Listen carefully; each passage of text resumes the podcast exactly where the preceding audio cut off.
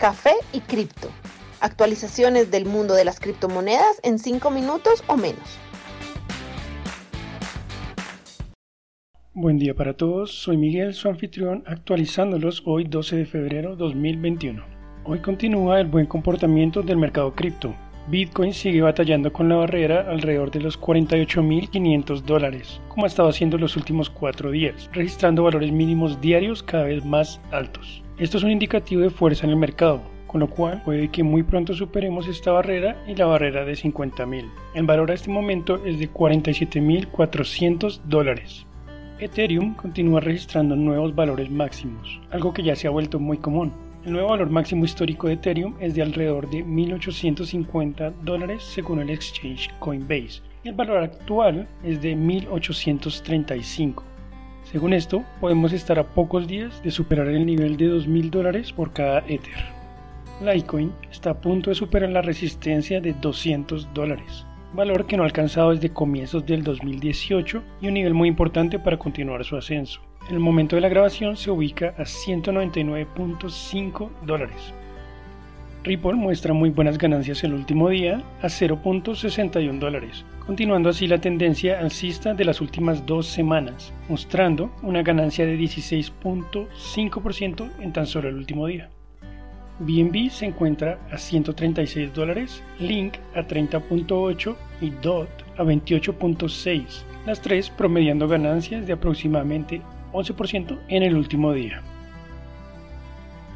La Comisión de Seguridades de Ontario, Canadá, ha aprobado un ETF o fondo operado en bolsa de Bitcoin el fondo está diseñado para seguir el precio de Bitcoin en el mercado, pero deduciendo las tarifas y gastos del manager. Habrá una tarifa de manejo anual equivalente al 1%, además de costos operativos que serán determinados posteriormente. Los ETFs de Bitcoin son transados en las bolsas de valores y pueden ser vendidos igual que cualquier acción. Estos instrumentos remueven la barrera técnica para invertir en criptomonedas pues cualquier persona puede comprar a través de cualquier corredor de bolsa, sin necesidad de preocuparse por billeteras o conocimiento técnico en criptomonedas.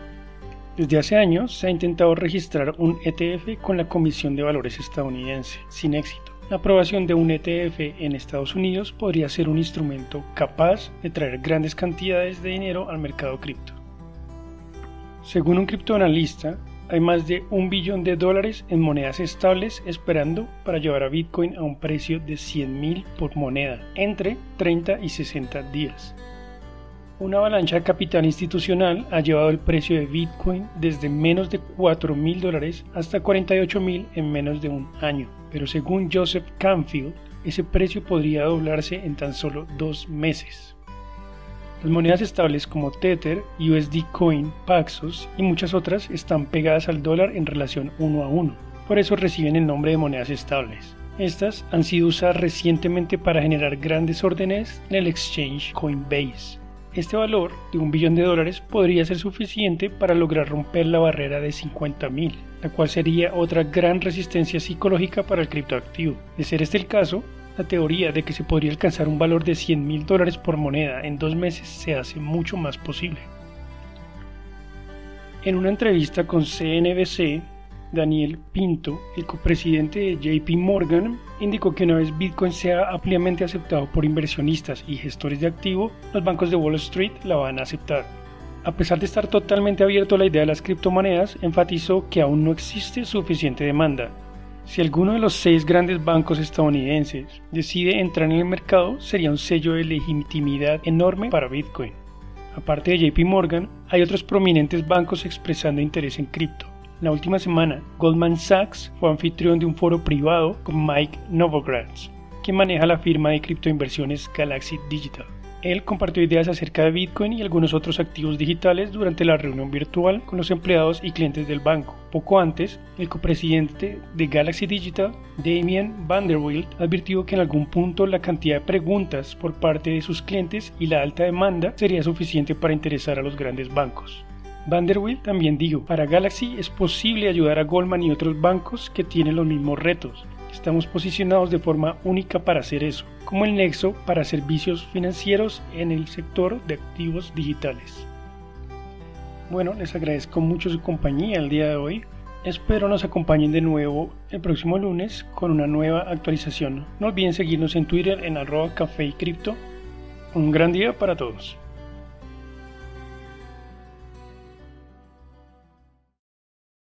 Los artículos y análisis mencionados en este podcast no constituyen una recomendación u oferta de inversión ni una promesa de resultados futuros. Haremos todo lo posible para garantizar la precisión de la información incluida en este podcast sin asumir ninguna responsabilidad por cualquier información faltante o incorrecta. Las operaciones con criptomonedas implican un elevado riesgo, incluyendo pérdida parcial o total del capital invertido y pueden no ser adecuadas para todos los inversores.